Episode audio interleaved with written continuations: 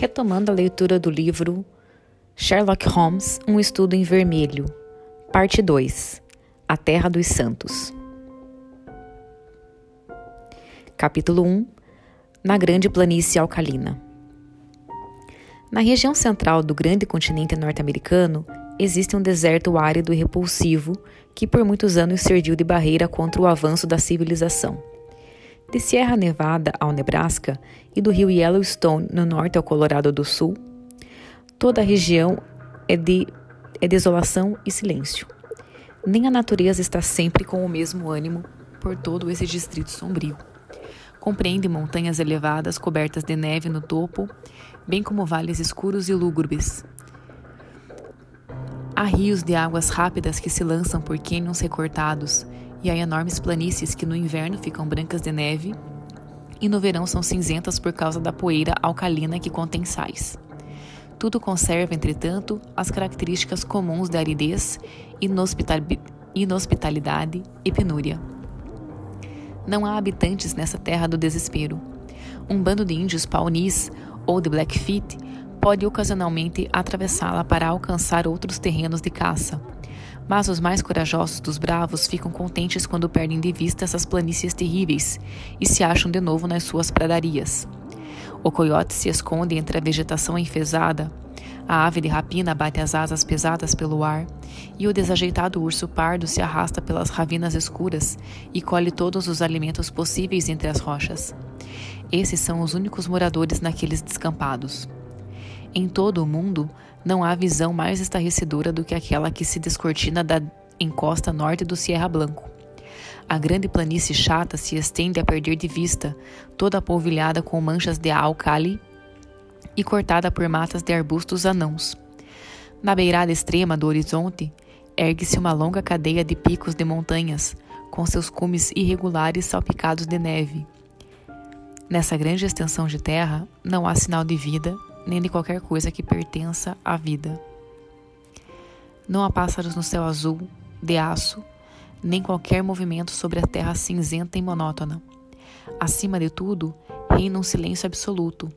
Por mais que se escute, não há nem sombra de som em todo esse imenso descampado. Nada a não ser o silêncio, um silêncio total que oprime o coração. Afirmou-se que não há nada que pertença à vida sobre a larga planície. Não é verdade. Olhando a encosta do Serra Blanco, vê-se um caminho traçado através do deserto que forma meandros e se perde na extrema distância. É sulcado por rodas e pisado pelos pés de muitos aventureiros. Aqui e ali estão espalhados objetos brancos que cintilam ao sol e sobressaem no sedimento opaco de álcali. Vamos nos aproximar e examiná-los. São ossos, uns grandes e grosseiros, outros menores e mais delicados. Os primeiros pertenceram a bois e os últimos a homens. Ao longo de 2.500 quilômetros, pode-se traçar a rota medonha da caravana por meio dos restos espalhados daqueles que caíram ao lado do caminho. Com os olhos fixos nessa mesma paisagem, havia, no dia 4 de maio de 1847, um viajante solitário. Era tal a sua aparência que poderia ser confundido com o próprio gênio ou demônio da região. Um observador teria tido dificuldade em dizer se ele estava próximo dos 40 ou dos 60 anos. A face era magra e desfigurada, e a pele morena, semelhante a pergaminho, bem puxada sobre os ossos salientes. Os cabelos e as barbas longos e castanhos eram manchados e riscados de branco. Os olhos afundados na cabeça ardiam com um brilho não natural, enquanto a mão que segurava o rifle era tão descarnada quanto a de um esqueleto. De pé, ele se apoiava na arma, mas mesmo assim, o corpo alto e a estrutura maciça de seus ossos sugeriam uma constituição rígida e vigorosa. A face esquálida, no entanto, e as roupas que pendiam frouxas sobre os membros mirrados proclamavam o motivo de sua aparência senil e decrépita. O homem estava morrendo, morrendo de fome e de sede.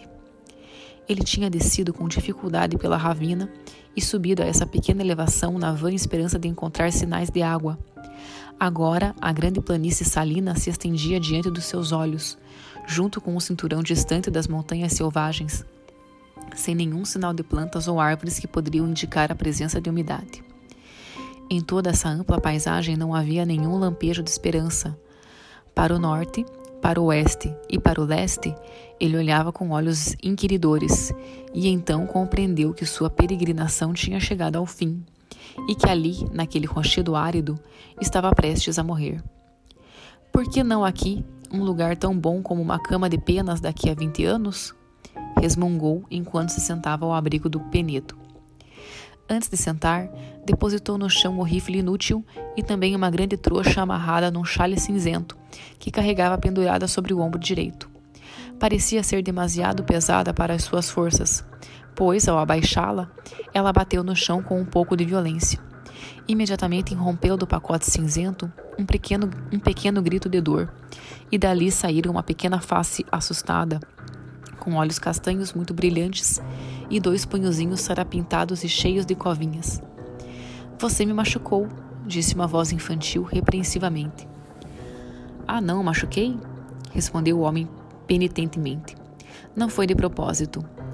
Enquanto falava, desembrulhou o chale cinzento e tirou para fora uma linda menina de uns cinco anos, cujos sapatos graciosos e vestidinho rosa fino com seu aventalzinho de linho revelavam cuidados maternos. A criança estava pálida e abatida, mas os braços e pernas saudáveis mostravam que ela sofrera menos que seu companheiro. Como é que está se sentindo agora? Ele perguntou ansiosamente pois ela ainda estava esfregando os anéis dourados despenteados que cobriam a parte de trás de sua cabeça. Me dê um beijo para passar a dor, disse ela com seriedade, indicando-lhe a parte machucada. É assim que mamãe fazia. Onde está mamãe? A mamãe partiu. Acho que você vai encontrá-la em breve. Partiu, é? disse a menina. Engraçado, ela não me disse adeus. Ela sempre se despedia quando ia até a casa da titia tomar chá, e agora ela já se foi por três dias. Mas me diga, está terrivelmente seco, não? Você não tem água nem alguma coisa para comer? Não, não tenho nada, querida. Você vai ter você vai ter que ter um pouco de paciência depois, ficará tudo bem. Ponha sua cabeça contra mim. Assim vai fazer você se sentir melhor. Não é fácil falar quando os lábios parecem de couro, mas acho melhor lhe contar como está a nossa situação. O que é isso que você tem? Umas coisas bonitas, umas coisas lindas, gritou a criança com entusiasmo, mostrando dois fragmentos brilhantes de mica. Quando voltarmos para casa, vou dar para o meu irmão Bob. Você vai ver coisas mais bonitas em breve, disse o homem com segurança. Apenas espere um pouco, mas eu ia lhe dizendo: Você se lembra de quando deixamos o rio? Sim. Bem, achávamos que encontraríamos outro rio em breve, sabe? Mas algo estava errado. A bússola, o mapa ou alguma outra coisa. E o rio não apareceu. Acabou a água, nada senão uma gotinha para você e e você não pode se, e você não pode se lavar, interrompeu sua companheira seriamente, fitando o rosto sujo do homem. Não, nem beber. E o Sr. Brender? Ele foi o primeiro a partir, e depois o índio Pitt, e depois a Sra. McGregor, e depois Johnny Holmes, e depois, querida, a sua mãe. Então a mamãe também está morta? gritou a menina, cobrindo o rosto com o avental e soluçando amargamente. Sim, todos se foram, exceto você e eu. Então pensei que havia alguma chance de encontrar água nesta direção. Por isso botei você no meu ombro e seguimos juntos. Mas não parece que melhoramos de situação. As nossas chances são agora mínimas. Você quer dizer que vamos morrer também? Perguntou a criança, parando de soluçar e levantando o rosto manchado de lágrimas. Acho que é por aí. Por que não me disse isso antes? Disse ela rindo alegremente. Você me deu um susto tão grande. Ora, é claro, assim que morrermos, vamos estar com mamãe de novo. Sim, você vai estar, querida. E você também. Vou lhe contar como você foi bom comigo Aposto que ela vai nos esperar na porta do céu com uma grande jarra de água e uma porção de bolinhos de trigo tostados dos dois lados, assim como Bob e eu gostávamos. Quanto tempo vai demorar? Não sei. Não vai demorar muito. Os olhos do homem estavam fixos no horizonte norte. Na abóbada azul do céu tinham aparecido três pequenas manchas que aumentavam de tamanho a cada momento, de tão rapidamente que se aproximavam. Elas imediatamente se converteram em três grandes pássaros, que circularam acima das cabeças dos dois andarilhos e depois pousaram sobre algumas rochas acima deles. Eram buzardos, os abutres do oeste, cuja aparição é o prenúncio da morte. Galos e galinhas, gritou a menina alegremente, apontando para as formas de mau agouro e batendo as mãos para fazê-los levantar voo. Me diga, foi Deus que fez esta terra? Claro que sim, disse o seu companheiro, um tanto espantado com essa pergunta inesperada. Ele fez a terra lá em Illinois e ele fez o Missouri, continuou a menina. Mas acho que outra pessoa fez a terra nesta região. Não é muito bem feita. Esqueceram-se da água e das árvores. Que você acha de fazer uma oração? perguntou o homem timidamente. Ainda não é noite, ela respondeu. Não faz mal, não é muito regular, mas aposto que ele não vai se importar. Você pode recitar as orações que costumava dizer todas as noites na carroça, quando estávamos na planície. Por que você não faz uma oração? perguntou a criança com olhos admirados. Não me lembro das preces, ele respondeu. Não rezo desde o tempo em que era do tamanho da metade deste rifle. Acho que nunca é tarde demais. Você recita as orações e eu fico ao lado e faço a parte do coro. Então você vai ter que se ajoelhar, e eu também, disse ela, estendendo o chale no chão para esse fim. Você tem que levantar as mãos assim. Vai fazer você se sentir bem. Era uma visão estranha. Se além dos buzardos houvesse alguém para vê-la. Lado a lado, sobre o chale estreito, se ajoelharam os dois andarilhos, a criancinha tagarela e o aventureiro temerário e calejado. O rosto gorducho dela e a face angular e macilenta dele estavam ambos voltados para o céu, sem nuvens, numa súplica sincera ao ser temível com quem se viam face a face, enquanto as duas vozes, uma aguda e clara e a outra grave e áspera, uniam-se na súplica por clemência e perdão. A oração terminou. Eles retomaram o seu lugar à sombra do penedo, até a criança adormecer, aninhada sobre o peito largo de seu protetor. Ele observou o sono da menina por algum tempo, mas a natureza foi mais forte que ele. Durante três dias e três noites, não se permitira nenhum descanso ou repouso. Lentamente, as pálpebras caíram sobre os olhos cansados e a cabeça pendeu cada vez mais sobre o peito, até que a barba grisalha do homem se misturou com os cachos dourados de sua companheira, e ambos dormiram o mesmo sono profundo e sem sonhos. Se o andarilho tivesse permanecido acordado por mais meia hora, uma estranha visão teria se descortinado diante de seus olhos. Muito longe, na beirada extrema da planície alcalina, apareceu uma mancha de poeira muito frágil, a princípio, e quase impossível de ser distinguida da neblina na distância, mas aos poucos tornando-se mais alta e mais larga, até formar uma nuvem sólida e bem definida. Essa nuvem continuou a aumentar de tamanho até se tornar evidente que só poderia ser formada por uma grande multidão de criaturas em movimento. Em lugares mais férteis, o observador teria chegado à conclusão de que um desses grandes rebanhos de bisões que passam na pradaria estava se aproximando. Mas isso era obviamente impossível nesse descampado árido. Quando o redemoinho de poeira chegou mais perto do penhasco em que os dois desgarrados repousavam, os toldos das carroças e as figuras dos cavaleiros armados começaram a surgir por entre a névoa e a aparição revelou ser uma grande caravana a caminho do oeste. Mas que caravana! Quando a ponta da frente chegou ao pé das montanhas, a ponta de trás ainda não era visível no horizonte. Através da imensa planície se estendia o cortejo errante, carroças e carros, homens a cavalo e homens a pé. Inúmeras mulheres que cambaleavam sob o peso de cargas e crianças que caminhavam vacilantes ao lado das carroças ou espiavam para fora dos toldos brancos. Não era evidentemente um grupo comum de imigrantes, mas antes um povo nômade que fora compelido pelas circunstâncias a procurar novas terras. Pelo ar claro subia dessa grande massa de humanidade um ruído surdo e uma algazarra confusa, junto com o ranger das rodas e o relincho dos cavalos. Por mais alto que fosse o barulho, não foi o suficiente para despertar os dois viajantes cansados acima deles. À frente da coluna vinham a cavalo uns vinte e poucos homens graves, com faces inflexíveis, vestidos com roupas escuras, toscas e armados com rifles. Ao chegarem ao pé do penhasco, pararam e realizaram uma breve reunião entre eles. As fontes ficam à direita, meus irmãos, disse um deles, um homem bem barbeado, de lábios duros e cabelos grisalhos. À direita do Sierra Blanco, para chegarmos ao Rio Grande, disse outro. Não tenham medo de ficar sem água, gritou um terceiro. Aquele que fez manar água das pedras não vai agora abandonar seu povo eleito. Amém, amém, respondeu todo o grupo. Estavam prestes a recomeçar a peregrinação quando um dos mais jovens e de visão mais aguçada soltou uma exclamação e apontou para o penhasco irregular acima deles. Do seu cume esvoaçava um pequeno farrapo rosa, aparecendo bem nítido e brilhante contra as pedras cinzentas atrás. Diante dessa visão, os cavalos foram refreados e os fuzis foram tirados das bandoleiras, enquanto novos cavaleiros chegavam galopando para reforçar a vanguarda. A palavra peles vermelhas estava em todos os lábios. Não pode haver, não pode haver índios por aqui, disse o um ancião, que parecia ter o comando. Nós já passamos pelo pau...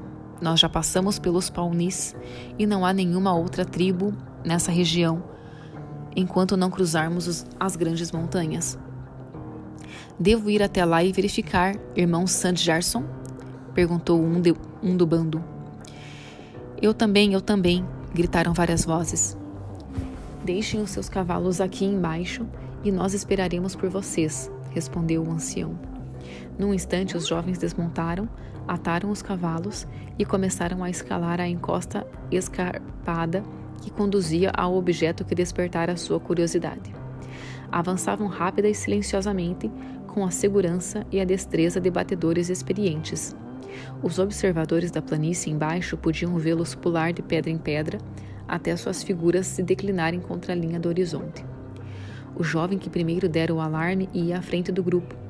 De repente, seus seguidores o viram jogar as mãos para cima, como se tomado de espanto, e quando o alcançaram, todos tiveram a mesma reação diante da visão que pareceu frente a seus olhos. No pequeno platô que coroava o morro árido, havia um único penedo gigantesco, e contra esse penedo estava deitado um homem alto, de barba longa e feições duras, mas de uma magreza exagerada. Seu rosto plácido e respiração regular indicavam que estava profundamente adormecido.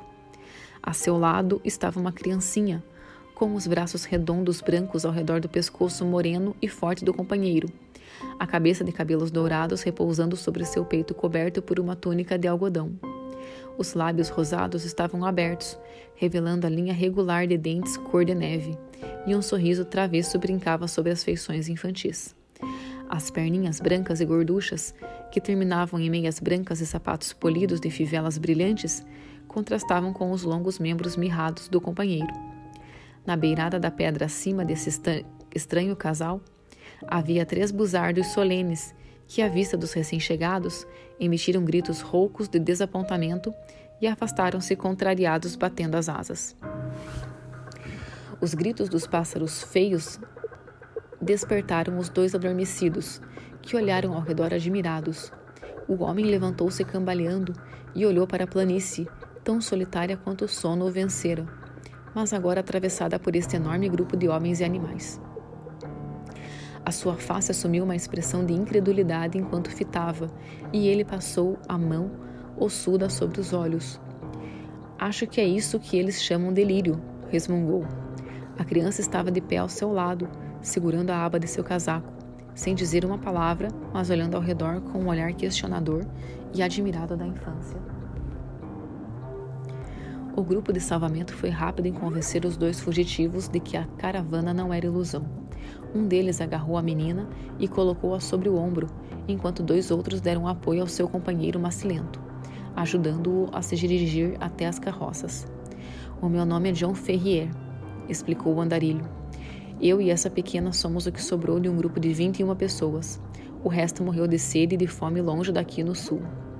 Ela é sua filha? perguntou alguém. Acho que agora é, gritou o outro desafiadoramente. Ela é minha porque eu a salvei. A salvei. Ninguém vai tirá-la de mim. Ela é Lucy Ferrier a partir de hoje. Mas quem são vocês afinal? Continuou olhando com curiosidade para os seus salvadores robustos e bronzeados. Pelo visto, o grupo de vocês é imenso. Quase dez mil, disse um dos jovens. Somos os filhos perseguidos de Deus, Os eleitos do anjo Merona? Nunca ouvi falar dele, disse o andarilho, mas parece ter escolhido uma multidão e tanto. Não brinque com o que é sagrado, disse o outro severamente. Somos daqueles que acreditam nas escrituras sagradas, gravadas com letras egípcias em lâminas de ouro batido, que foram entregues ao santo Joseph Smith, em Palmyra. Viemos de Nauvoo, no estado de Illinois, onde tínhamos construído nosso templo. Viemos procurar refúgio contra o homem violento e ímpio, mesmo que seja no coração do deserto. O nome de Nauvoo evidentemente trouxe lembranças a John Ferrier. Compreendo, disse ele. Vocês são os Mormons. Nós somos os Mormons, responderam seus companheiros a uma só voz. E para onde estão indo? Não sabemos. A mão de Deus está nos guiando por meio da pessoa do nosso profeta. Você deve se apresentar diante dele. É ele quem vai dizer o que vai ser feito de vocês. Tinham chegado ao pé do morro a essa altura e foram rodeados por milhares de peregrinos mulheres de rostos pálidos e ar submisso, crianças fortes e risonhas, e homens ansiosos de olhar sério. Muitos foram os gritos de espanto e compaixão que partiram de seus lábios quando perceberam a juventude de um dos estranhos e o estado de penúria do outro. A sua escolta não parou, porém, mas abriu caminho, seguida por uma grande multidão de mormons, até chegarem a uma carroça que sobressaía pelo tamanho avantajado e pela ostentação e beleza de sua aparência. Seis cavalos estavam jungidos a essa carroça, enquanto as outras tinham dois, ou quando muito, quatro cada uma. Além do cocheiro, ali estava sentado um homem que não poderia ter mais de 30 anos, mas que tinha a marca do líder na sua cabeça, imponente e expressão resoluta. Estava lendo um volume de lombada marrom que pôs de lado quando a multidão se aproximou para escutar atentamente o relato do episódio. Depois ele se virou para os dois desgarrados. Se nós levarmos vocês conosco, disse com palavras solenes, só poderá ser como fiéis de nosso credo. Não queremos lobos em nosso rebanho. É preferível que seus ossos descorem neste descampado a que venham a ser aquela pequena mancha de deterioração que com o tempo corrompe toda a fruta. Vocês aceitam vir conosco nessas condições? Acho que vou com você sob quaisquer condições, disse Ferrier com tanta ênfase que os anciãos graves não puderam reprimir um sorriso. Apenas o líder manteve a sua expressão impressiva e severa. Leve o irmão Stargenson, disse. Dele de comer e beber, e cuide também da criança. É também sua a tarefa de lhe ensinar o nosso santo credo. Nós já nos demoramos demais. Para frente, avante, avante para Zion. Avante, avante para Zion, gritou a multidão de mormons, e as palavras ondularam pela longa caravana, passando de boca em boca até morrerem num murmúrio surdo na distância. Com o estalar dos chicotes e o ranger das rodas, as grandes carroças se puseram em movimento e logo toda a caravana voltou a serpear pelo descampado. O ancião que fora encarregado de cuidar dos dois desamparados levou-os até a sua carroça, onde uma refeição já os esperava. Vocês vão ficar aqui, disse ele. Em alguns dias já terão se recuperado de sua privação. Nesse meio tempo, lembrem que de agora em diante pertencem à nossa religião.